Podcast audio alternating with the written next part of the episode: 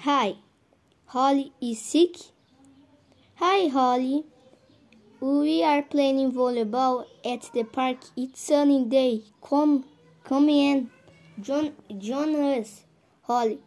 Ah, maybe some other time. Alicia, what's going on? Holly, Lola is sick. Alicia, poor thing. Holly, don't worry.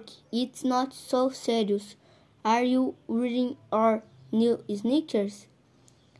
Alicia, yes, I'm Dan are great. Dan is wearing a similar pair. Holly, what color? Red and orange? No, blues. His sneakers are red.